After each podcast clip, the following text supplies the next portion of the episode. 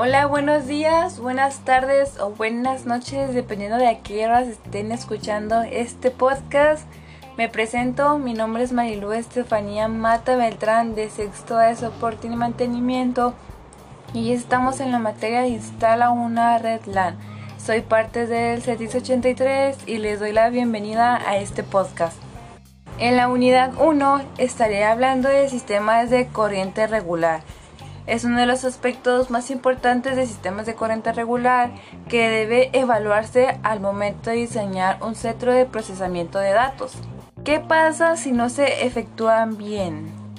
Este, lo más común es de que puedas encontrar daños o fallos en tus equipos de cómputo, ya que si no se efectúa un buen cálculo sobre la carga que se va a utilizar, esto podría ser causa de serios problemas en tu equipo, como lo acabo de mencionar. Los tipos. Los tipos, bueno, uno de los tipos sería la planta eléctrica. Para evitar esos largos periodos de corte se necesita una planta eléctrica que trabaje con base en algunos combustibles. De estos hay dos tipos, uno automático y uno manual. Un ejemplo podría ser que si esto ocurre durante la noche y no hay personal disponible para hacer la transferencia manual, en este sentido es necesario una planta de transferencia automática. Y otros tipos podrían ser sistema de suministro continuo que funciona para cuando haya un apagón, nos da como 10 minutos de energía para poder apagarlo correctamente y no se nos quiebre algún, algún cable o nos haga algún daño a nuestro equipo. La otra sería un regulador de voltaje, ya que los cambios de voltaje son peligrosos y así podríamos evitar algún daño.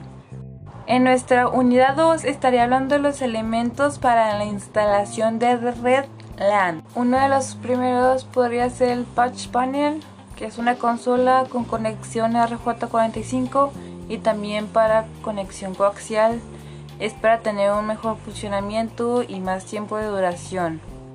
Bueno, de durabilidad y también ya que es más fácil de el mantenimiento si se llega a dañar con el switch. Esta tiene 24 puertos o dependiendo el que utilices. También como lo mencioné es una conexión de RJ45 y tiene elementos para recibir todos los cables. El rack es como es un tipo de gabinete muy grande para los dispositivos también es un organizador de cables para el mejor funcionamiento de todo, ya que a veces te puedes reburujar o si em, hay algún fallo poder identificarlo mucho más rápido y no estar buscando cable por cable y así buscarlo más mucho más fácil. De estos puedes encontrar dos tipos que es de cuatro mm, de cuatro postes o de dos. La para mayor capacidad pues sería para la de cuatro. También de estos hay uno que tiene como una puerta de vidrio que se utiliza con llave y esta es como que mucho más segura ya que pues cubre casi todo el gabinete y es más seguro.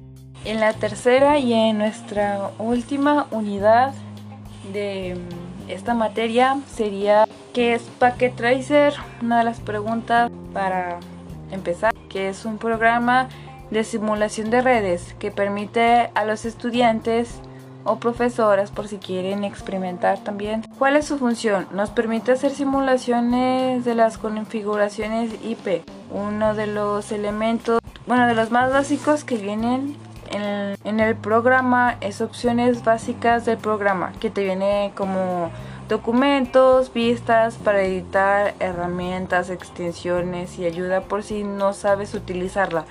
Otra de dispositivos principales y detallados.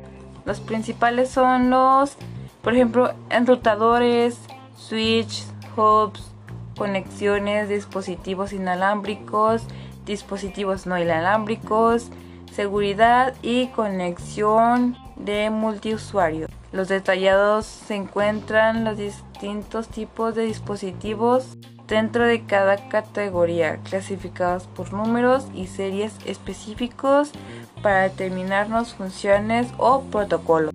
Y esto sería todo por hoy, muchas gracias. Mi conclusión sería que En estas tres unidades me gustó mucho, la verdad, este, se me hizo muy interesante todo lo que vimos y muchas gracias a nuestro profesor Humberto que nos tuvo demasiada paciencia en estas tres unidades, pero sí le agradecemos mucho ya que nos enseñó mucho sobre todo esto, ya que sí lo entendí bastante y fue muy interesante todo esto. Muchas gracias por escucharlo y nos vemos en otro nuevo podcast. Bye.